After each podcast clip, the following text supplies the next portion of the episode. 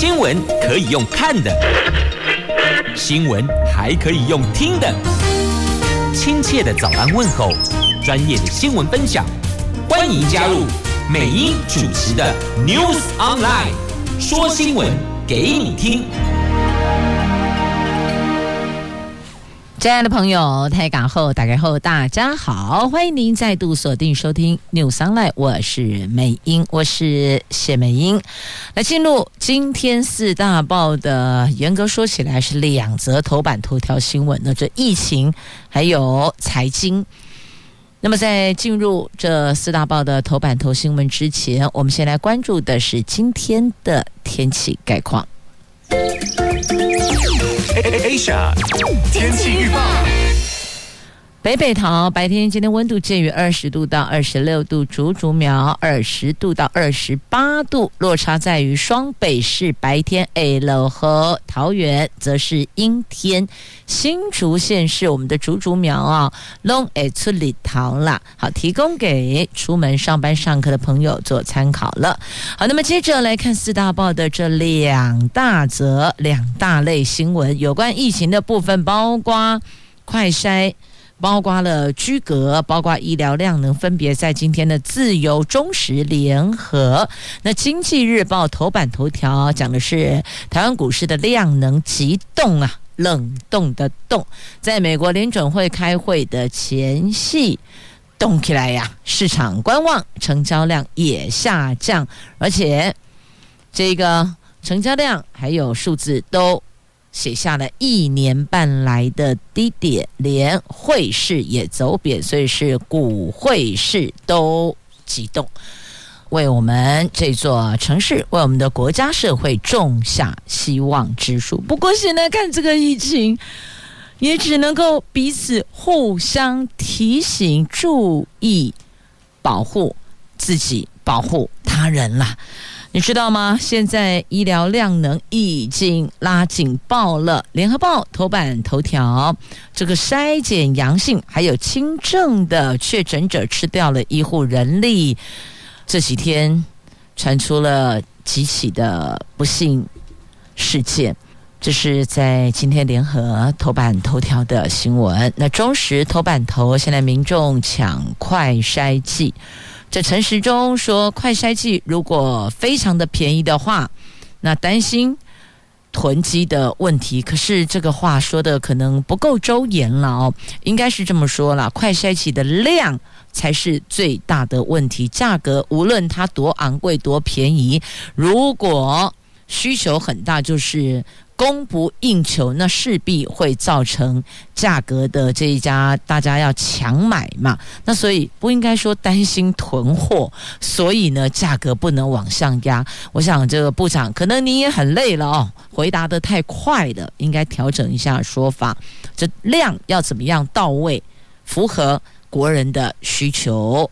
自由时报头版头条。是九号凌晨零点起，就五月份哦，五月九号凌晨零点起，入境居家检疫缩为七天哦。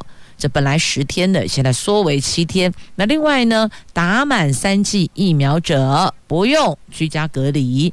这个之前有学者提出来建议大家参考的，那有可能六月份就会针对打满三剂疫苗的国人。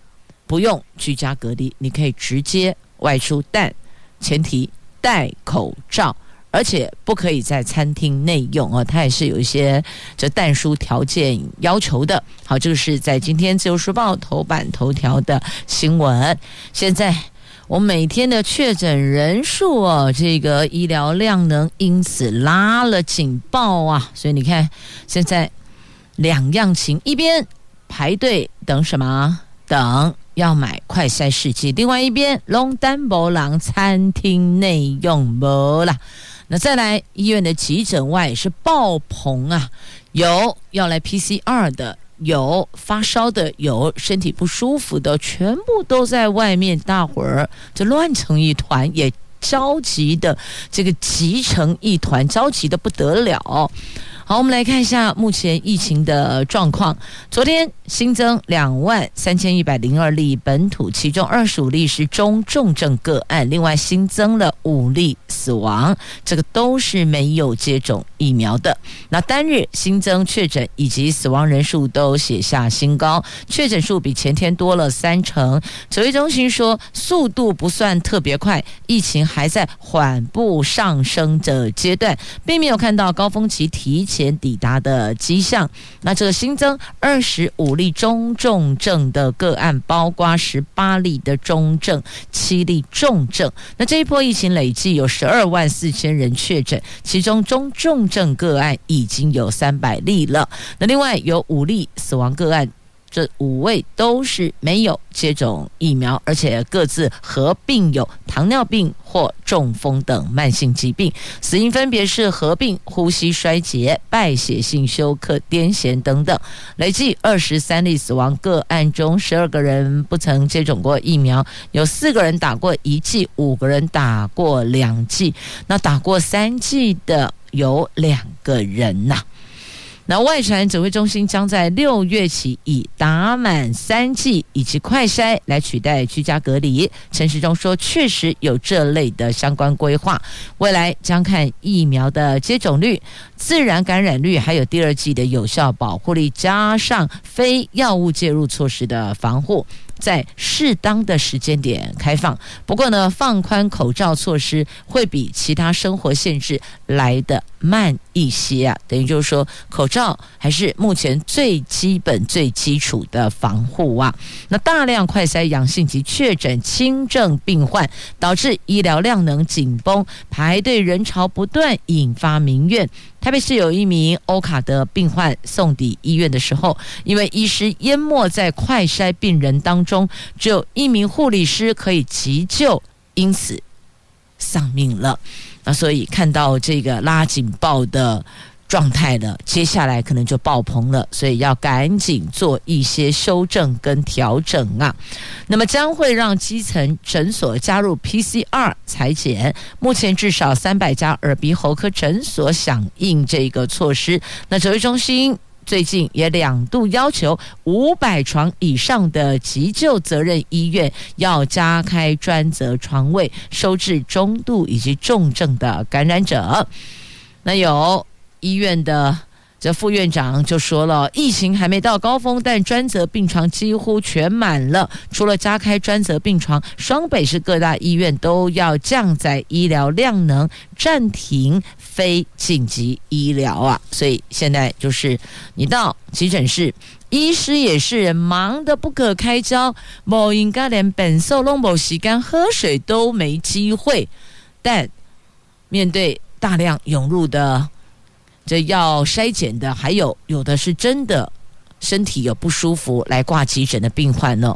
坦白说，医护人力吃紧了，崩到了崩溃的临界点了，所以一定要做一些调整的。那这个调整的方式呢，他们就说了，呃，快筛阳性，那要做 PCR 的，那么就请你啊、到这个医疗院所。那么如果快筛阴性，但是因为你跟这个确诊者有比较亲密的接触，譬如说我们同住在一个屋檐下的家人等等哦，那么就不要往急诊挤了。那么就请您到我们六幺开设的这个筛检站哦，亦或者现在还有耳鼻喉科诊所也加入筛检的行列，或许可以稍微舒缓在这一块的人力。那另外呢，也传说了，就是打满三剂疫苗。未来不用居家隔离，这陈时中部长也证实，确实有在讨论，也纳入可行性。那现在只是一个时间点。那么《自由时报》头版头条直接把时间拉出来，就告诉你有机会六月上路，而。今天已经是五月四号，其实时间过得很快，转眼六月就到。所以疫苗打满三剂的朋友免除居家隔离。那么另外呢，下个礼拜一哦，就五月九号的凌晨零点起，入境的居家检疫缩短为七天。这指挥中心宣布的，针对入境居家检疫缩短为七天，这确实是对外公布了。那么另外打满三剂免除居家隔离，则是说。还得要再抓它精准的时间点，但比较有可能上路的时间是在六月份，就是下个月。那还有第三个就是第三剂疫苗接种率，如果有七成，就以快筛取代居家隔离，因为现在是三加四嘛。那如果打满三剂，那么我们就加快筛。也就是小黄卡加你的这个快筛剂的一条线，那么就免除居家隔离。那如果两条线的话，那就是确诊，那不一样的哦。所以用这样的方式来做一些调整，要不然你知道吗？如果一家子有六七个人、八九个人，每这里就有一个家庭是这个状况的。一家九个人住在一起，有大人有小孩。那最刚开始是一个小孩确诊，那八个同住家人居家隔离，也就是所谓的三加四嘛。但你知道吗？他们一直隔不完呐、为什么？因为不是同一个时间确诊。就比如说，这第一个小孩确诊，其他八个家人隔离。那好不容易，他们譬如说到第三天了，哎，隔天第四天三加四嘛，那快筛阴性就可以解除。居隔就可以戴口罩外出，但不可以在餐厅内用哦。结果没想到第三天，好，第四天的时候，第二个确诊出来了，他们全家又归零，重新来三加四，到现在第七个确诊了。所以等于差不多是隔个两天三天一个确诊，两天三天一个确诊，这一家子就轮就在那个无限居家隔离的轮回当中啊，所以。这另外两个还没有确诊的说，要不要干脆我们两个也确诊，大家同一个时间解除隔离吧？所以就会陷入这样的一个状态当中哦。那也造成了在生活上，那在这个家里的这民生物资上的一个比较大的一个困扰。那当然也担心孩子的身体的状态。好，担心的事情有很多，混乱的事情也不少。所以怎么样？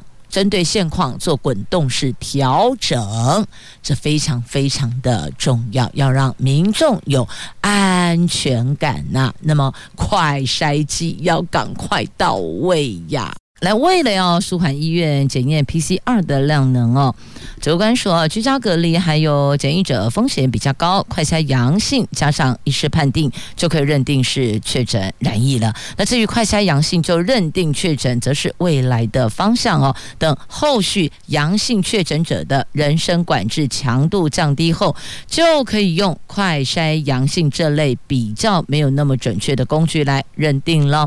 那随着自然感染者增多，跟疫苗涵盖率变高，越来越多人身体内是有抗体的，打三剂疫苗者的生活限制会逐渐的放宽，但是戴口罩政策会实施的久一点呐。好，所以未来这个居家隔离快筛阳性，经过医师判定就确认，就是拟定就认定是确诊了。现在是你在家里快筛阳性，还一定要再去。医疗院所裁剪 PCR，或是我们的筛检站去确认是不是哦这个确诊者。那现在以后这个部分会做一个调整，要不然你看这一天两万多例确诊者，你想想看，打算在我们所有的县市，包括离岛，那不忙翻天啦！一天只要平均如果有一千例确诊者，这个县市政府的医疗量呢就很吃紧。那双北可能还可以撑得住，一千还撑得住，但如果今天假设这一千是在离岛，你想他？经得住吗？好，那么接着再来看一下这个快筛剂，很想要登报寻人，人家是登报寻人，我们是登报寻快筛剂。你得都位呀，你的 IV 呀，你在哪儿呢？很多朋友在药房排呀排呀排排队了，哎呀，还是没有。甚至现在一大清早，你看药局门口就已经有人。带着板凳坐在那儿排队啦，所以这到底是一个什么样的生活品质呢？不禁要问一下，这难道是我们要的生活样态、生活品质吗？这当然不是啊！所以快筛剂的数量得到位呀。那现在讲的是价格哦，这陈时中说呢，快筛剂如果非常便宜，担心会有人买来囤货。可是现在问题是，很多居隔者根本也没有快筛剂来的防疫包，有的有一支快筛剂，有的没有快筛剂。真的想问一下，是忙中出错了吗？那你知不知道，在等待防疫包的居格的国人，他们其实最期待的就是防疫包里边的快筛剂。难道你认为他是在等你那一包泡面吗？当然不是啊！好，因为疫情确诊人数屡创新高，北北基桃和台中都确诊人数破千，新北市八千两百七十八例，基隆市。预估这个礼拜五全台湾单日确诊将达到六七万人。说这个话的人是基隆市长林右昌，他讲的说这个礼拜五全台湾单日确诊人数会有六七万人。那指挥中心说是有可能的，并没有去推翻否认林右昌市长的这个预估说法哦。他说有可能在这个礼拜五单日确诊会到六七万人。那疫情预期还会持续的飙高。快筛剂需求因此更庞大。快筛实名制开跑六天以来，这民众抱怨微薄啊。新北市长侯友宜说，新北市民平均要等一个月才能买到一盒。那朝野立委要求再降价，但指挥官陈时中说，政府如果觉得如果卖的。非常非常便宜，民众觉得便宜，那就要担心囤货的问题、囤积的问题呀、但我还是要强调，指挥官，我们我们现在是有需要，是一定需要快筛剂，所以这到底是不是囤货？那应该是政府要去遏制跟查查吧，啊，就大家各司其职嘛。那我们照顾好家人，照顾好自己的身体，那政府管制好。不要让它有囤货的状态，当然同步也得要压低这个价格。你想想看，如果一家这个两三代同堂好了，一家六口住在一起，就如果一块三一次就要六 G，。就要六剂了，好，你说一家六口都可以去买这个快筛季，也是没有错的。但如果这样 run 下来，就像我刚刚在节目上段提到，那一家九口轮着来确诊的，所以陷入无限轮回、无限居隔轮回当中。那你想想看，他们的快筛试剂需求就是更加庞大，所以这一环政府还是要关注这一趴。必须要贴心。那再来这个旅游警示的部分，美国提升了台湾的旅游警示，所以不建议前往。其实应该这么说啦，不管哪个国家，以现在台湾的疫情的状态，真的不建议国人前往任何一个地方。基本上。就在自己活动的区域当中，最好是没事儿别外出。那有事儿非得外出，出去赶紧就回来。那记得一回来，口罩啦、酒精啦、衣物啦都要做一个清理哦。那避免把外面的病毒带回来给家人。万一家里同住者还有没打疫苗的，那就提高，等于是增加他们染疫的风险了。好，那快筛试剂供不应求，想要买还得再等一个月。就是新北市的哦，这新北上侯友谊说到，他说。现在他们那里就是这样子，平均大概要等一个月才买得到。那他也讲，如果快筛试剂的量是充足的，全国统一供应当然是最好。如果不是，则应该考量各地区情形来满足民众对快筛试剂的需求，应该让民众方便买到，后续的事才会比较顺利。所以，怎么样让民众方便买到呢？所以。美英才特别在议会提出来了波补的一个概念，因为现在金价的薄嘛，啊有订货订货总要人家要生产才能交货嘛，那在这一段这个需求恐惧的过渡期当中，是不是就先把库存先释出，各机关盘点库存先释出，那后续？订的货到了再补回去，就波补的概念嘛。好，那立委要快筛剂再降价，因为一剂一百元。坦白讲，就像我刚刚跟你举例的，三代同堂一家六个人，一次快筛就要六百元。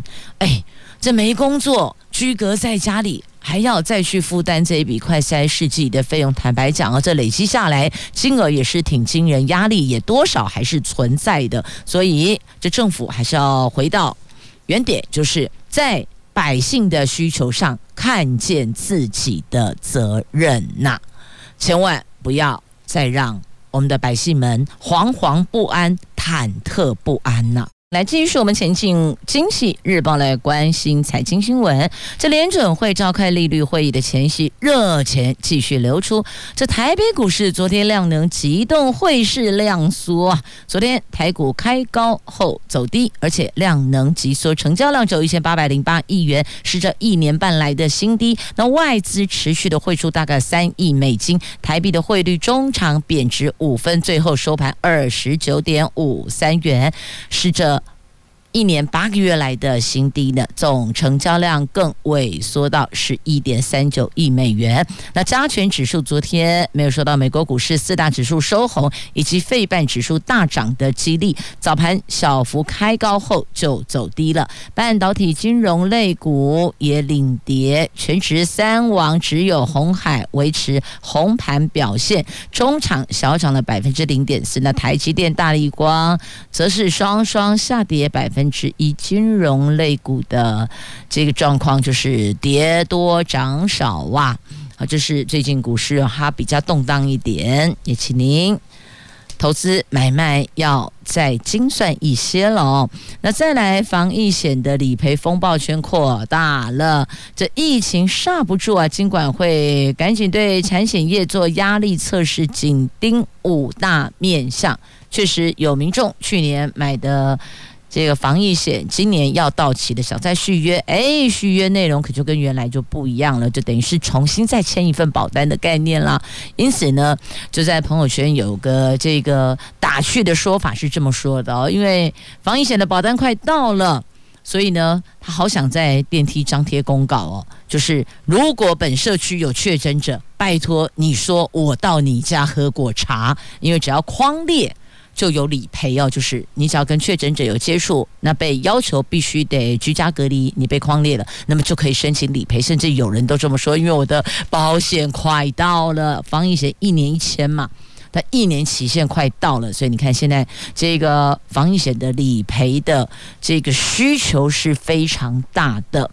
所以金管会也担心产险业万一盯不住，那就崩了。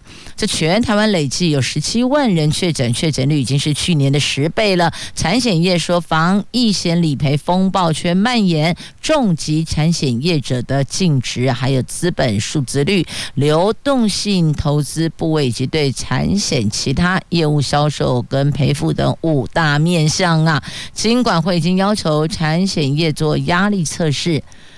模拟在最严峻的情况之下，业者得面临多大的财务负担，而得确保他是经得住的，可以 hold 得住的。要不然的话，这一个破口倒下，那可能会连带影响到其他。好，那今年以来出险已经有九亿元了。你看，当时一张保单我。我如果没有记错啦，不到一千块，对不对？有五百元的保单，有六百多、七百多、八百多不等。那相对的，它的理赔的内容条件也不一样嘛。所以现在你看，今年以来，现在才五月四号，诶，如果截至上个月好四月份统计，单是这个部分出险就有九亿元了。所以到底经不经得住啊？好，那么接着同样在《经济日报》头版下方的新闻哦，美国、日本联手强攻先进制程，要降低对台积电的依赖，他们合作。打造尖端半导体设备供应链，生产两纳米的晶片哦，所以看来这台积电的对手底加了。日本媒体报道，美国跟日本官方正携手打造两纳米以下的先进制程，希望能够降低对台积电在台湾制造的依赖。日本经济产业大臣他访问美国。拜会美国商务部长雷蒙多，预计将在这一趟美国行程中共同宣布这项美国日本的晶片合作的计划哦。那你看他们那两边合作起来，连接起来，不就对我们台厂像台积电这些就会有影响了吗？好，那现在掌握到是他们合作要打造的是尖端半导体设备，还有供应链要生产。晶片两纳米晶片呢。好，那么到这儿，《经济日报》头版版面的所有新闻都带您聚焦了。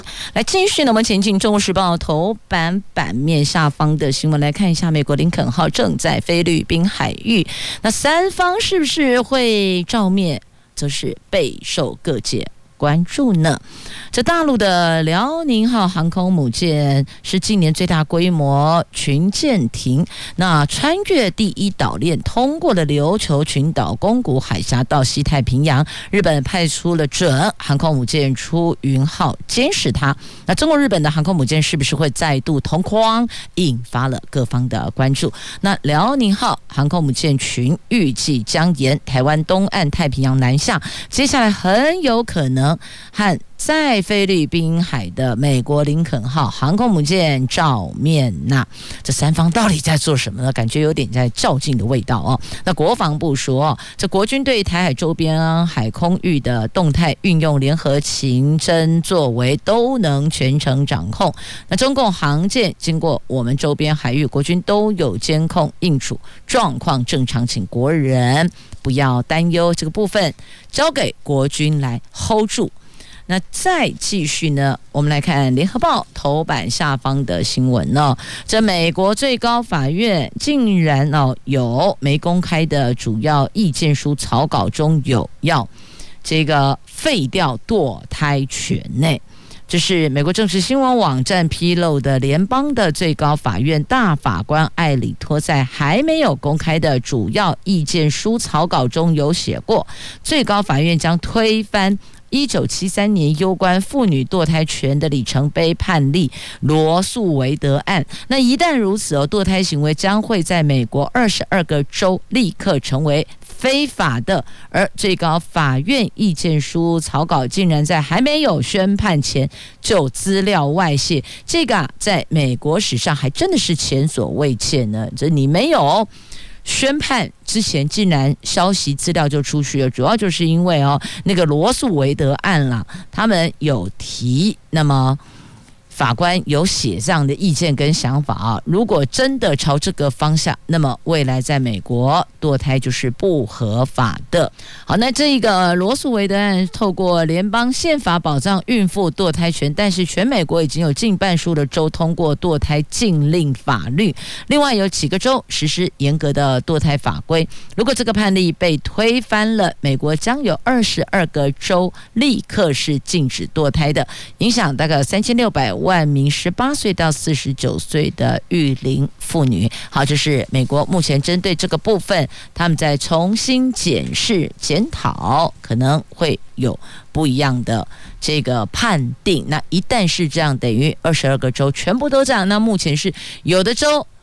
是合法的，有的州是非法的哦，落差在这里。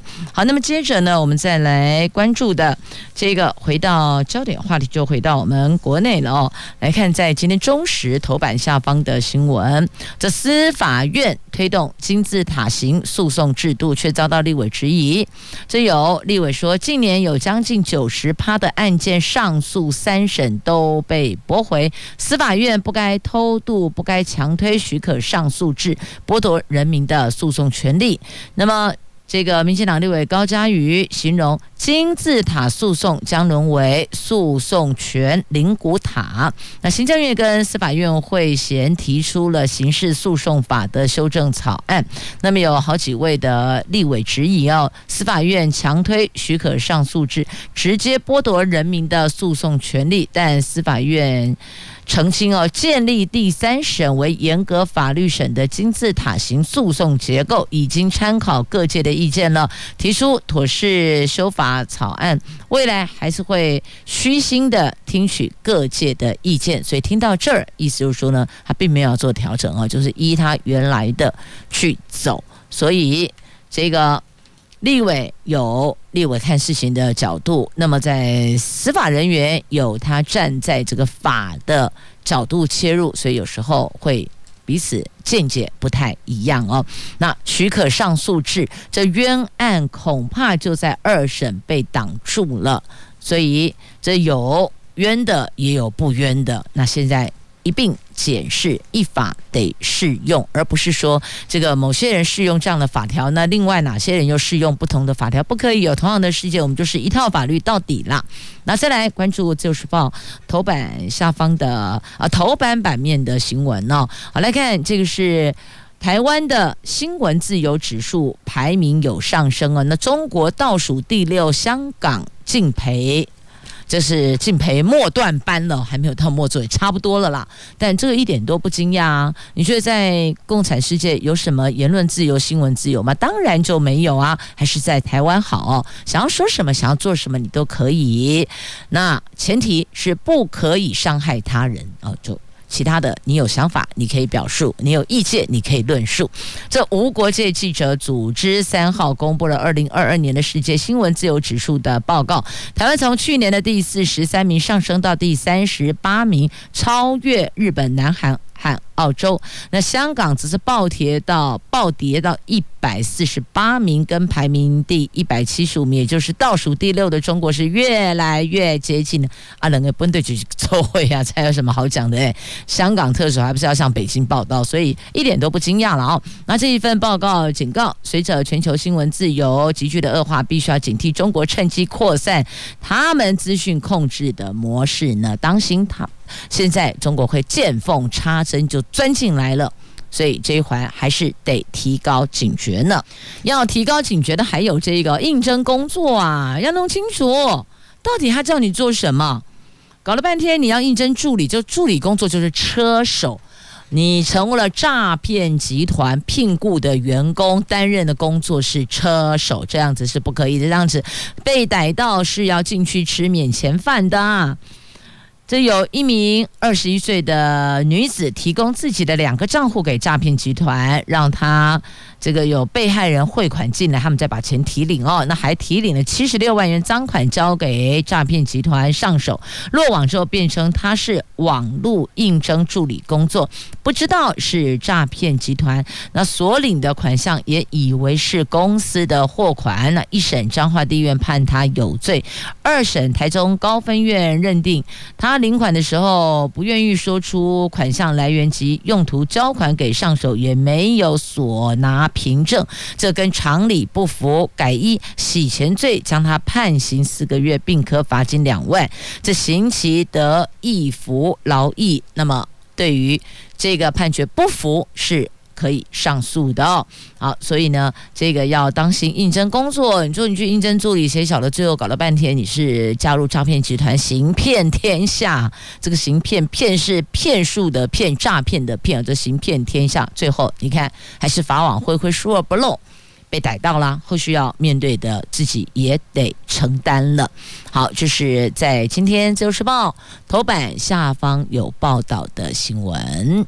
来，继续关注各报内页的新闻话题哦。国民党主席朱立伦规划六月一号出发访美，他说这一次是为驻美代表处揭牌，也跟美国方面老朋友、新朋友乔杰保持联系，希望国会或行政部门能够支持台湾，支持中华民国，希望让整个台美关系更进一步。往前进也可以了解，那当然也请朱主席既然到了美国，蒙吉雷好快筛剂都有啊，帮忙问一下吧。好，那么接着再来关注这个快筛剂，政府机关买快筛剂价差竟然达五倍，这公帑天价采购毫不手软。国民党团要求审计部要查影片，证明快筛剂低于一欧元。疫情中心说这个是假讯息。那目前疫情爆发，国人需求快筛剂恐急呀。那国民党立法院党团昨天也提报，政府公务机关采购快筛剂价格更是混乱，从五十九元到两百八十元不等，价差竟然高达五倍了。痛批政府各机关是各自为政，拿着公帑却用天价采购快筛，要求审计部介入查核是不是有图利之嫌。那国民党文传会副主任、副主委王。鸿威也痛批，民进党政府每一季卖人民一百元，根本把人民当盘子当冤大头哦。那在这个价格的部分，我是知道桃园市政府采购是五十九元一支啊，就现在传出了五十九到两百八十元不等哦。那桃园市政府买的是五十九块一支，所以算是目前我们所掌握到的价格当中是最低的那一环了。这如果两百八，那告诉你，议会肯定就吵翻天了，一定要查到底怎么回事那？是五十九元。好，那么讲到钱，一并来关注我被 K 给呀啦，来告诉您要涨价了，什么涨价？卫生纸、卫星抓 K 给呀。Costco 开出第一枪，他们自有品牌每一串贵三十元。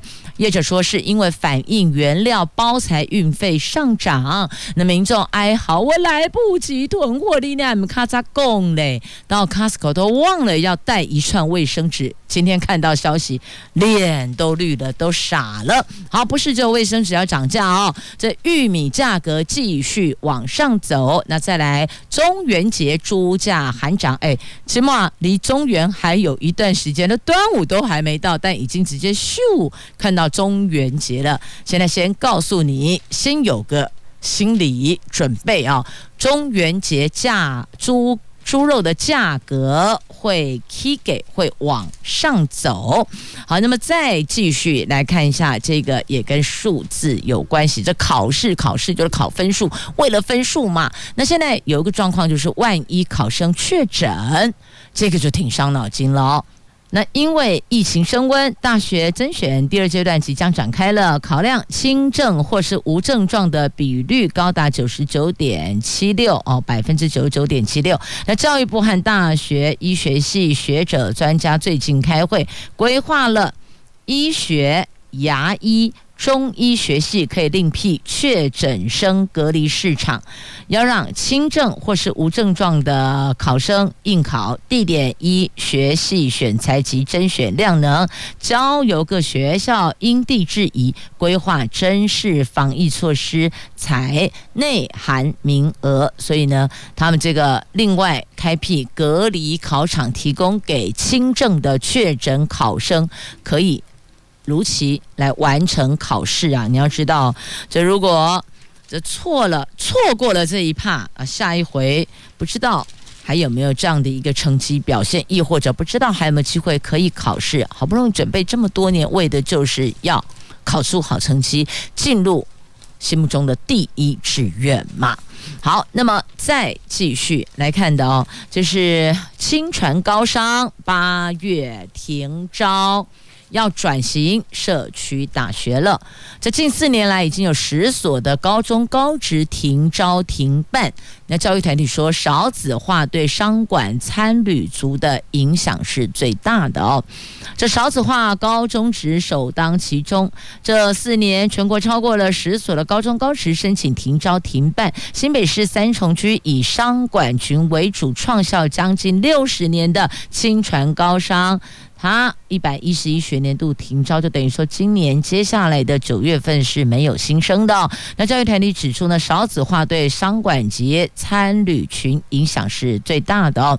那么一旦学校停招，势必会让其他私立高商倍感压力。所以这个压力还是存在，并不是说你停招了，哈，这所学校停招了，那大家就松了一口气哦。好，少一所学校来竞争，并不是哦，大伙儿也要看，万一自己也步上后尘，该怎么办呢？所以也得双管齐下。第一个，万一如果真的实在在招生上面有困难，那么怎么样做转型？这个是要去思考的。那另外一个就直接宣布破产了啊、那如果宣布破产，就是政府出手全部。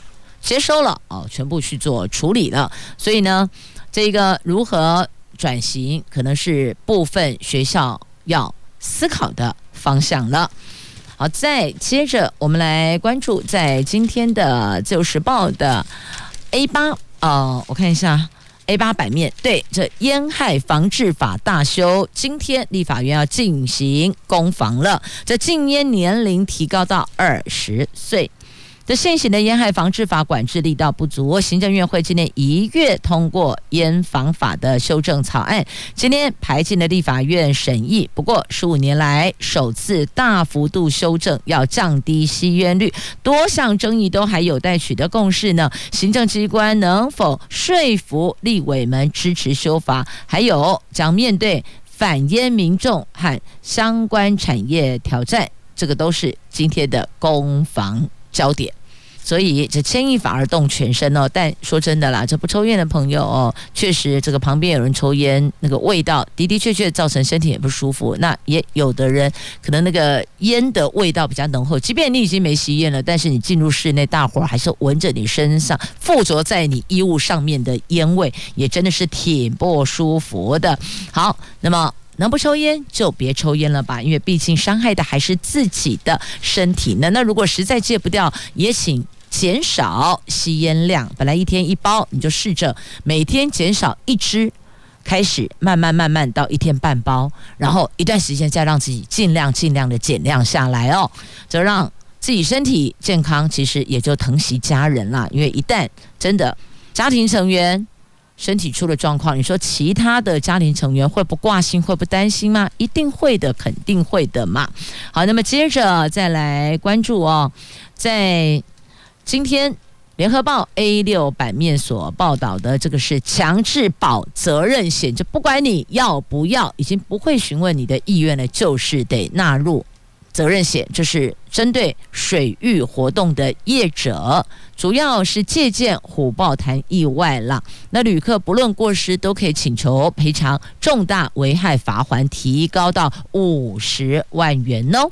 好，那么再来台铁工会十一月二十六号投票日，你不加班呢？所以如果那天您确定要投票，请提早回来吧，因为一一二六。投票日，台铁工会说不加班。好，那接着要注意的就是哦，有些这个团体借着个人爱心募款，但这个善款最后归谁，有了争议，最后落到个三不管呐。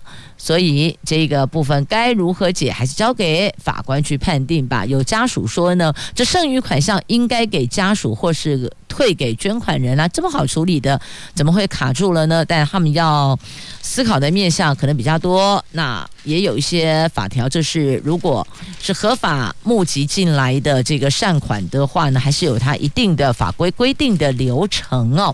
好，来再继续要提醒大家呢，这有的人哦就想。方设法要保健，要强身，结果有因此生饮憋血，结果强身不成反住院，因为猛暴性肝炎呐、因此也提醒大家要多留意哦。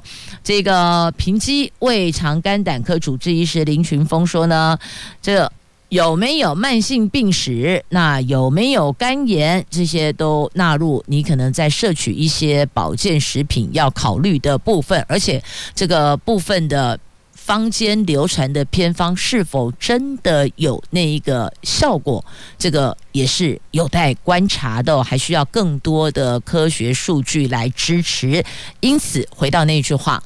有状况请教医师，针对个别体质不同给予建议，这个是比较安全的。那针对坊间说这个喝鳖血可以强身哦，这平基中医科主治医师许家祥强调，鳖属凉补，鳖血有滋阴清热、活血通路的功效，但会先消毒杀菌，不会生饮。毕竟吃下了寄生虫、细菌的风险太高了，结果强身不成反伤身，这提醒您要留意，要注意。好，那么再来，这个强森在乌克兰国会演说，英国加码一百一十三亿的军援呢，这果然这个演说是有分量的哦，它是有实质帮助的。那再来。巴西听奥前天开幕，台湾代表团第一天赛事有空手道跟羽球队打头阵，还传回了捷报呢。高文富还有戴文琪及黄俊汉在空手道项目男子团体赛镀铜，也是我们这一届听奥第一面的奖牌呢，这为国争光。都是台湾之光啊！好，那么再来台南推东山一七五休闲农业区，邀请种蜜源植物护蝶道，蝴蝶的蝶，保护蝶道，好，也可以探讨环境跟人文的互动的关系，也算是另外一种。